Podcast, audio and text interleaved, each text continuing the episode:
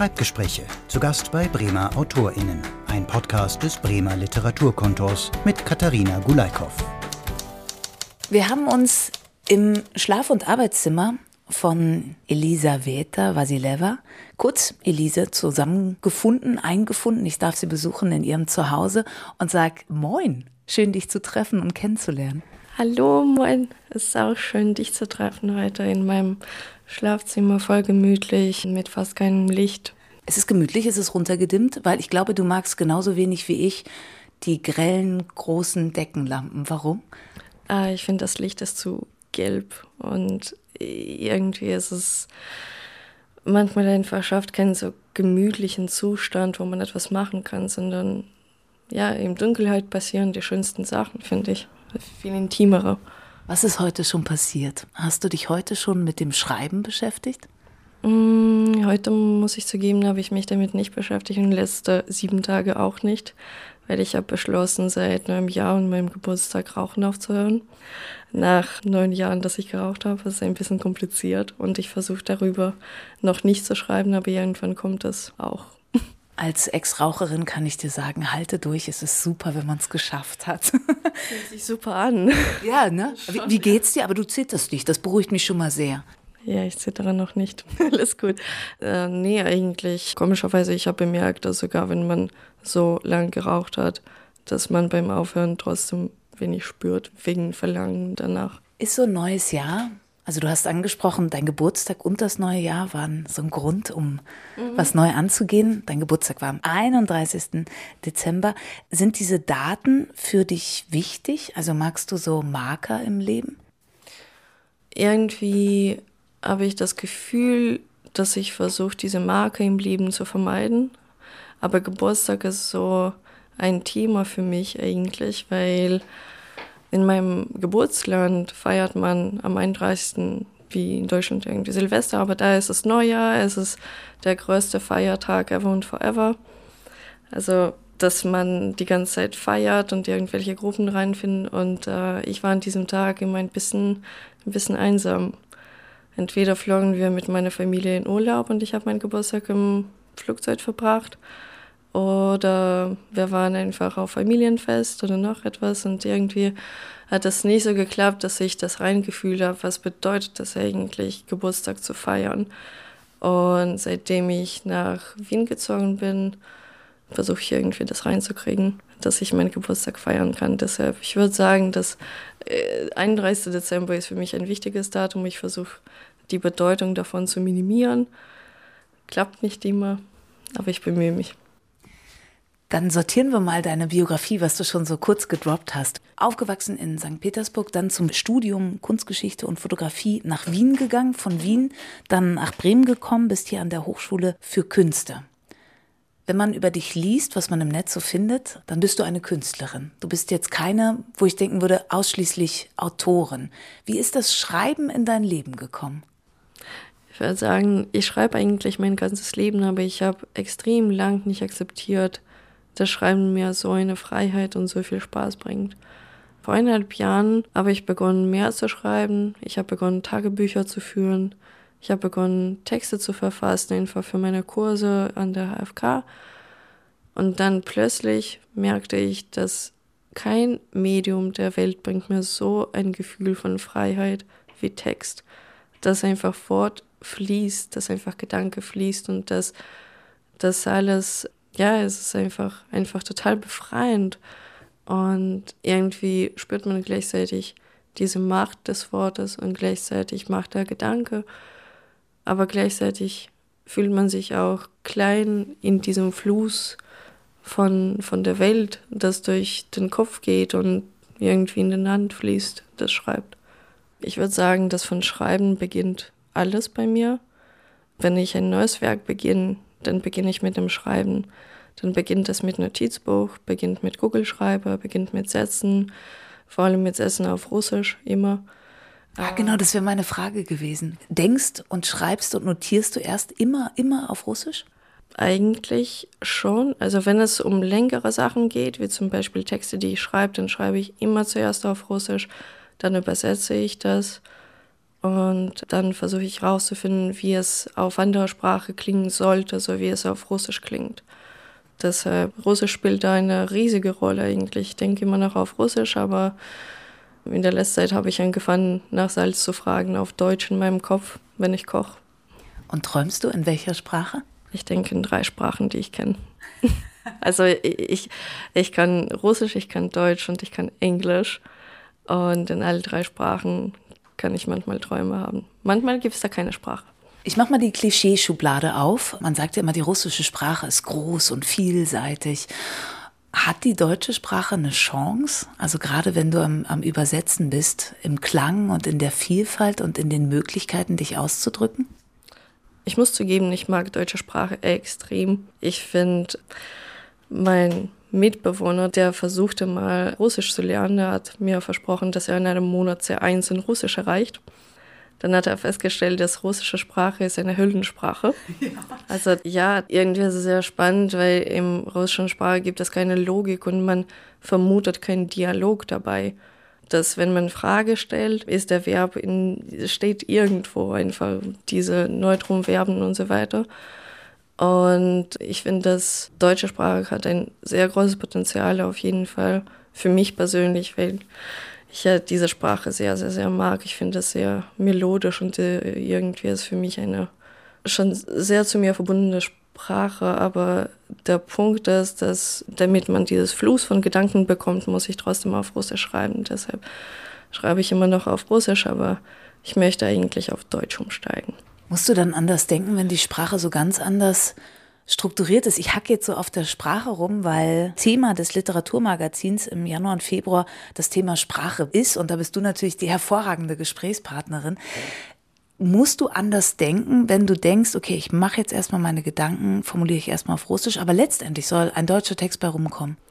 Ich muss zugeben, mit Gedanken formulieren fällt es mir eigentlich generell schwer. Also Gedanken sortieren. Deshalb sowohl in russischer Sprache als auch in deutscher Sprache als auch in englischer Sprache sind meine Gedanken total unsortiert. Und was ich bemerkt habe bei diesen drei Sprachen ist, dass meine Stimme verändert sich total stark. Wie du sprichst selber? Ähm, Oder was du sagst? Ich muss zugeben, meine Tonlage.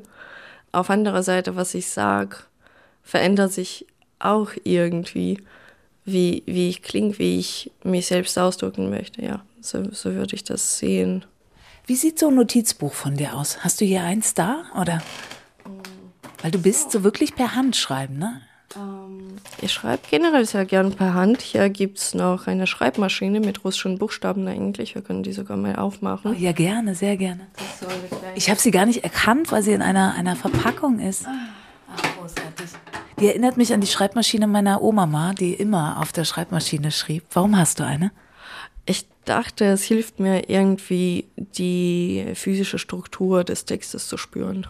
Also, dass man das äh, irgendwie nicht immer vergänglich hat, weil wenn man auf dem Laptop da schreibt oder in Google Docs oder in Notizen oder was weiß ich, da kann man immer Sachen so schön löschen. Und wenn man auf Schreibmaschine schreibt und nicht wirklich handschriftlich schreiben möchte, dann ist es einfach ein anderes Gefühl. Und da das ein Podcast ist, wollen wir sie natürlich auch zu Wort kommen lassen, die Schreibmaschine, wie sie klingt. Aber meistens. Ja? Vor kurzem habe ich einfach, also ich habe vor kurzem mein neues Notizbuch bestellt und ich freue mich tierisch mhm. drüber, weil der letzte Zeit habe ich mir Notizen nur auf so A4 Papieren gemacht und die liegen irgendwie überall mit so vielen Snippets irgendwie.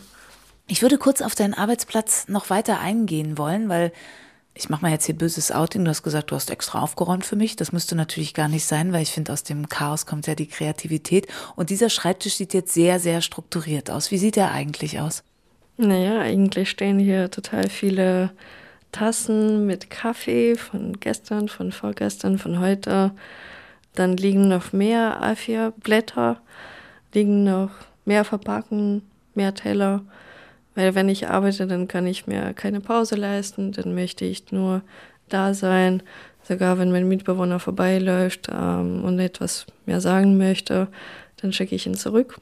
Ich kann nicht reagieren, wenn ich arbeite. Also ich bin so im Prozess involviert, dass es unmöglich etwas noch zu machen. Und ja, ich würde sagen, das ist alles einfach mit Leben gefühlt. Obwohl es ist schon irgendwie strukturiert ist. Also zum Beispiel dieser Teil mit vielen Boxen, Bildern und so weiter bleibt unbeweglich. Andere Teile hier schweben irgendwie zusammen und verändern sich. Sieht so ein bisschen unsortiert übereinander geworfen, was so kommt, als würde es aus deinem Kopf raus, rauspurzeln. Genau, so, so ist es immer noch. Ja. So, so, so wie ich spreche, so schreibe ich irgendwie und so versuche ich mein Leben zu sortieren, was manchmal unmöglich vorkommt. Deshalb deine Frage darüber, ob ich Künstlerin bin oder Schriftstellerin oder was genau. Äh, keine Ahnung. Hast du das Gefühl, du musst dich da festlegen? Also wir sind hier natürlich in einem Schreib-Podcast, mhm. aber letztendlich machst du ja ganz viele Dinge, die sich ja vielleicht auch ergänzen. Kannst du es auch so sehen? Ja, total. Also zum Beispiel der Text Drei Jahre meines Lebens kam von Fotos, kam von Bildern, von Ausarbeitung von Gegenständen, die einfach auf meinem Schreibtisch plötzlich auffallen. Denn Also ja, irgendwie verliere ich manchmal die Worte und ja, deshalb die Bildersprache, Textsprache, das ist alles zusammen verbunden und interessant in Text ist wahrscheinlich, das Text ist auch eine Bildsprache eigentlich, finde ich zumindest, weil Text hat diese schöne, schöne Sache wie Typografie, die man immer verändern kann, die man immer verzehren kann. Wenn man Typografie verzerrt, dann wahrscheinlich liest man keinen Text mehr, aber gleichzeitig können Bilder entstehen. Und es wirkt dann wieder ganz anders. Kommen wir mal zu deinem Notizbuch zurück. Das ist also der Versuch, dich zu bündeln selbst? Meinst du Notizbücher wie in A4-Format oder meinst du die, die ich gerade bestellt habe? Genau, das, was du bestellt hast. Wir haben ja auf der einen Seite liegen den Stapel mit A4-Druckerpapier, würde ich mal sagen, also weißes Papier. Und das andere ist ein gebundenes Büchlein in Blau mit Planeten und Sonnen drauf. Also wirklich alles zusammen, was ja dann eine ganz andere Struktur gibt. Weil diese Blätter kannst du ja dann auch wieder verschiedene Reihenfolgen. Also ich versuche zu verstehen, wie du, wie du arbeitest. Und für mich sieht das aus wie, wie ein Kurswechsel. Äh, ich würde nicht sagen, dass es Kurswechsel ist. Ich würde sagen, dass eigentlich habe ich total viele Notizbücher. Meistens geht es um Notizbücher und für jedes Jahr gibt es ein Notizbuch okay. und so weiter. Ähm, aber die Notizbücher haben eine schöne Fähigkeit, keine Blätter mehr zu haben. Deshalb muss man manchmal A4-Papiere verwenden und da schreiben. Obwohl ich das eigentlich gerade sehr mag, auf diese kleine Fetzen von Gedanken umzusteigen mit A4-Papieren. Ich weiß nicht.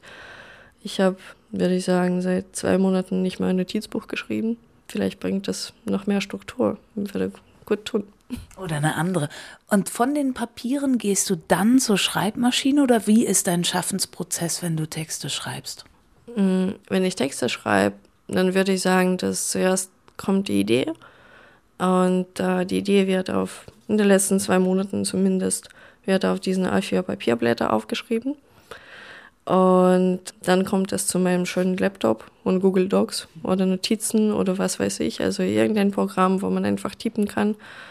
Und dann ähm, geht es einfach um zu schreiben, was man so spürt, bis man einmal einen Punkt am Ende spürt. Wenn ich Texte schreibe, dann spüre ich immer, wie sie enden müssen. Also ich spüre einfach, wo der Punkt stehen soll. Und das macht vielleicht am leichtesten im Text. Weil zum Beispiel in bildnerischen Sachen spüre ich keinen Punkt und in Texten ist immer ein Punkt. Aber ja, das ist ein bisschen off-topic. Auf jeden Fall über Schreibprozess. Ja, zuerst kommt der Text auf Russisch, dann plötzlich kommt ein Punkt und dann kommt Übersetzerprogramm. Dann versuche ich das alles automatisch zu generieren und ja, dann korrigiere ich das, was entstand und dann gibt es einen Text.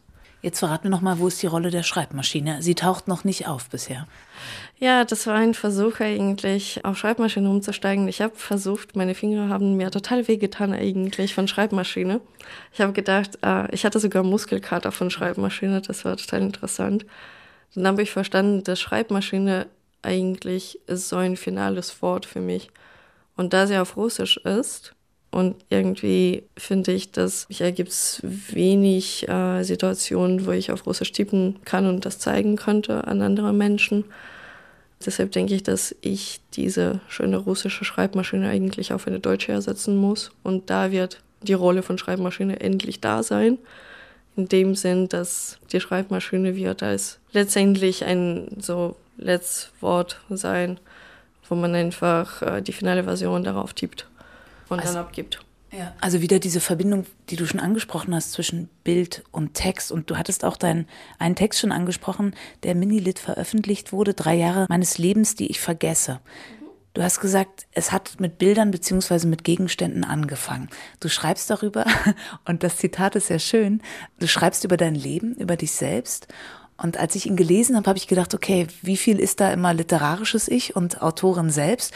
Aber im Prinzip ist es dein Lebenslauf, den du Leuten in die Hand drücken könntest? Im Prinzip schon. Also wahrscheinlich allen Leuten eigentlich, die, die mich kennenlernen möchten oder die ich persönlich kennenlernen will. Weil ja, besser mich zu beschreiben als mit diesem Text kann ich einfach nicht. Also ich, ich finde das die beste Beschreibung davon, was so war, was ist und was sein wird.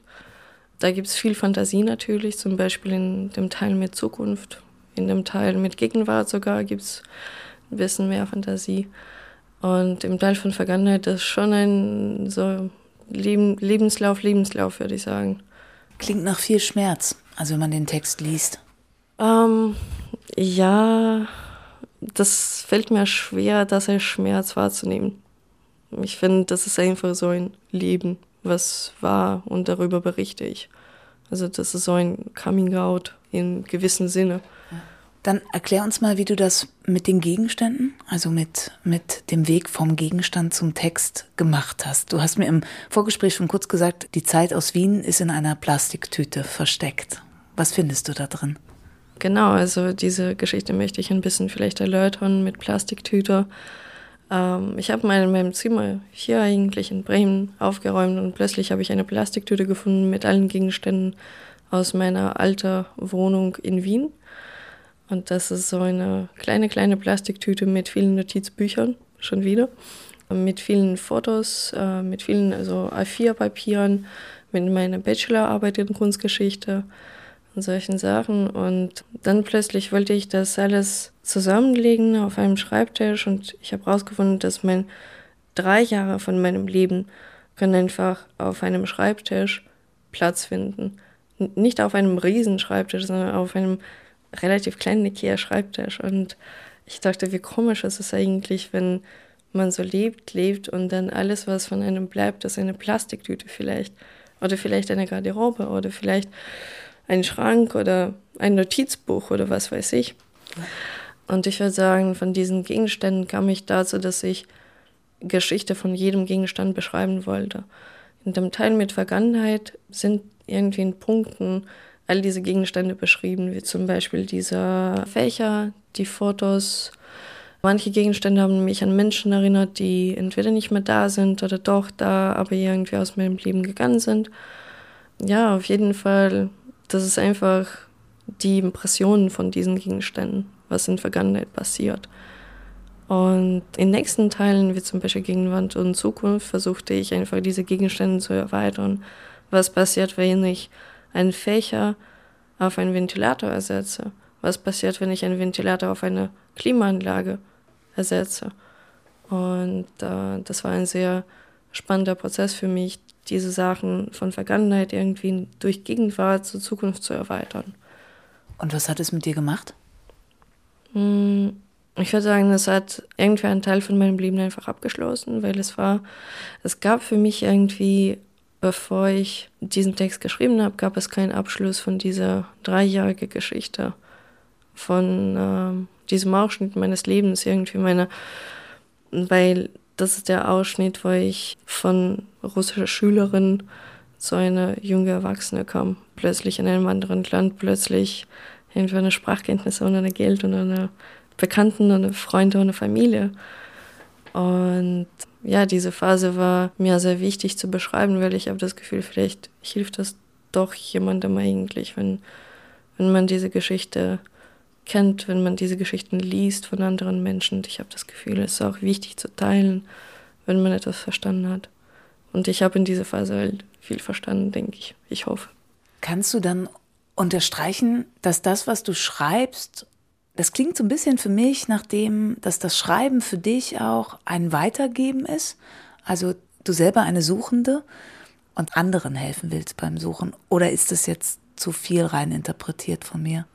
Mm, ich würde sagen, die Frage selbst habe ich mir nicht gestellt eigentlich, was das für mich genau bedeutet, Schreiben oder Kunst oder eben wieder Schreiben. Aber wenn ich so nachdenke, dann natürlich ist es mir wichtig, in meinen allen Werken, egal ob es schriftlich ist, literarisch oder eben bildnerisch oder visuell, ist mir immens wichtig, mit Menschen zu teilen, was, was ich irgendwie verstanden habe. Es ist mir einfach wichtig, ehrlich zu sein dabei uns zu sagen, dass ja, zwar passieren manchmal nie so schöne Sachen im Leben, aber man kann damit leben und gut leben und dass man immer einen Weg findet, wie blöd und banal es klingt eigentlich, dass so am Ende des Tunnels halt der, der weiße Licht da ist und so weiter. Das klingt total irgendwie banal, aber irgendwie gibt es da Wahrheit daran auch, dass ja, man muss einfach manchmal abwarten, aber ja, der Punkt ist wahrscheinlich, dass wenn ich schreibe, ich spüre, dass es tut was für mich persönlich. Deshalb es gibt einen egoistischer Grund natürlich, weil ich verwende das auch, um zu verstehen, was ich denke und was ich sagen will. Zum Beispiel, wenn wir jetzt schreiben würde oder chatten, dann würde ich wahrscheinlich ausführlich, ausführlichere oder bessere Antworten geben auf deine Fragen, aber ja, wenn ich meinen Mund aufmache, dann weiß ich immer nicht, was daraus kommt eigentlich. Aber das ist ja das Spannende und ich bin sehr zufrieden mit den Antworten. Also ich nehme auf jeden Fall sehr viel mit und das regt meinen Geist an und das ist ja das, was man eigentlich im, in der Kommunikation auch mhm. möchte. Du hast mir verraten, du weißt noch nicht genau, was du sein möchtest. Ja. Einfach weil du sehr viele Interessen hast, sehr viel machst, bildend, mit Sound, mit, mit unterschiedlichen Dingen. Und noch nicht klar ist, ob du Autorin sein willst oder eine andere Art Künstlerin. Ist es so wichtig für dich, sich zu entscheiden und zu fokussieren? Oder weißt du es einfach noch nicht? Ich denke, wie komisch es klingt, aber mir ist manchmal wichtig, einen Sicherheitsplan zu haben. Vielleicht, weil ich manchmal zu viel Angst habe von Sachen, die passieren können, wenn ich keinen Plan habe.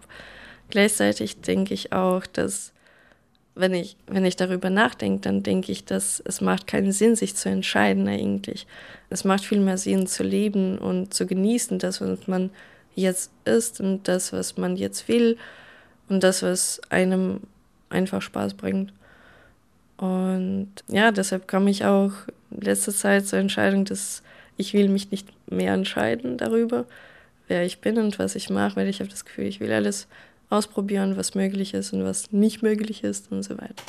Stellst du dir manchmal vor, also so, ich mag diese Zukunftssprünge, zehn Jahre, fünf Jahre, mhm. 20 Jahre. Stell dir vor, du bist Autorin, hast dich dann doch entschieden, ich möchte Autorin sein. Was für eine Autorin bist du dann oder könntest du sein? Mm, ich denke, ah, ich würde sehr gern sowas ähnliches wie ich wollte gerade einfach ein paar Bücher nennen, mit denen ich mich irgendwie vergleichen würde.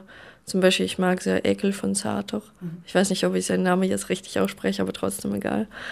In der letzten Zeit äh, habe ich verstanden, dass ich sehr diese Kurzgeschichte-Bücher mag und Bücher, die irgendwie auf Persönlichem basiert sind und die sind gerade, finde ich, auch relativ populär. Das kann ich nur über mich sagen, wenn ich ein persönliches Problem habe, dann gehe ich immer ein Buch suchen, ein Roman, das mein Problem irgendwie beschrieben hat.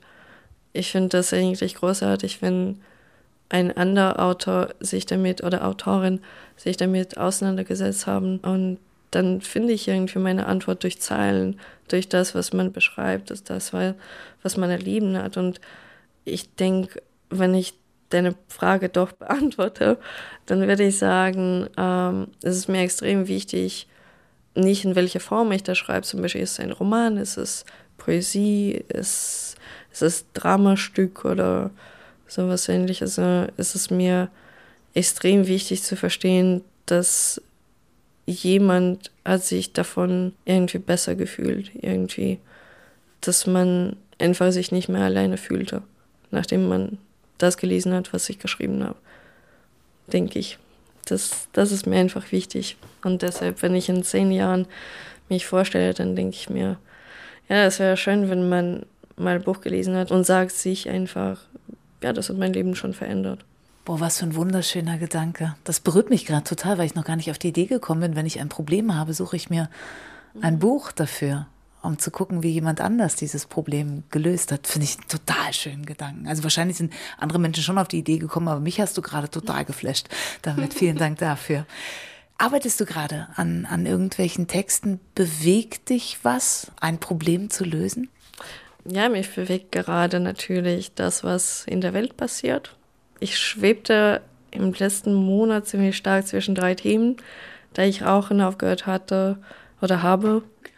Aber ich dachte, dass es wäre spannend, äh, über diese Sachen zu schreiben, wie man sich fühlt. Dann habe ich gedacht, das ist gar nicht spannend für mich eigentlich, darüber zu schreiben, weil ja, darüber kann ich nicht sagen. Aber was ich sehr gern beschreiben würde und welches Problem ich lösen würde, ist natürlich, wie man sich in Migrantenwelt fühlt, wie man sich auf eine andere Seite fühlt, weil gerade geht es ja Krieg zwischen Russland und Ukraine oder russisches Angriff zur Ukraine und so weiter, egal wie man das versteht, auf jeden Fall, da gibt es etwas Böses. Und ich denke, dass es wäre mir wichtig zu beschreiben, wie man damit lebt, weil ich vor kurzem verstanden habe, dass auf einer Seite haben Leute gerade Zukunft verloren, auf anderer Seite spüren Leute immer wieder sich ähm, schuldig. Also ich fühle mich zumindest sehr schuldig. Ja. Und darüber würde ich gern berichten, denke ich. Aber ich bin mir noch unsicher. Du suchst noch die Form oder sammelst du noch Erfahrung?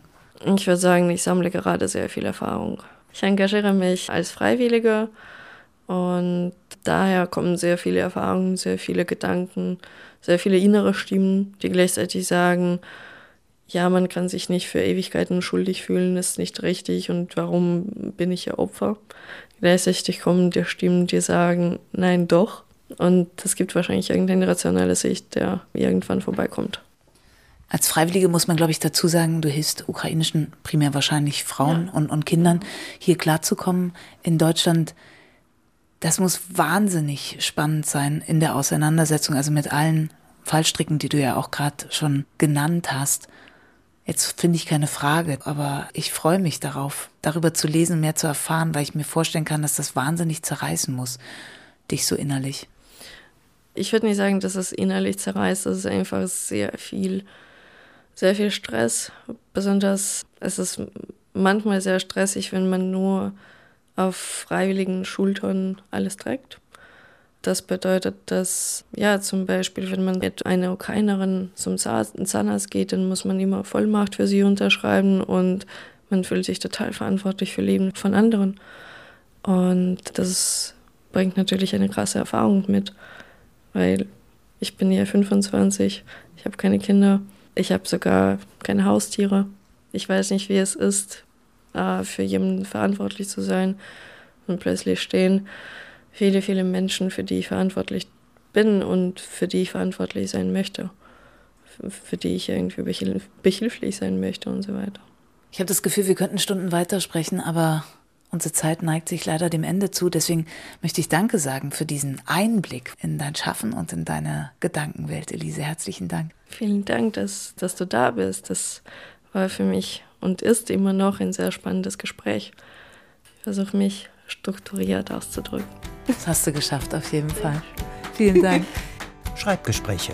Zu Gast bei Bremer AutorInnen. Ein Podcast des Bremer Literaturkontors. Mehr Folgen gibt es auf literaturkontor-bremen.de.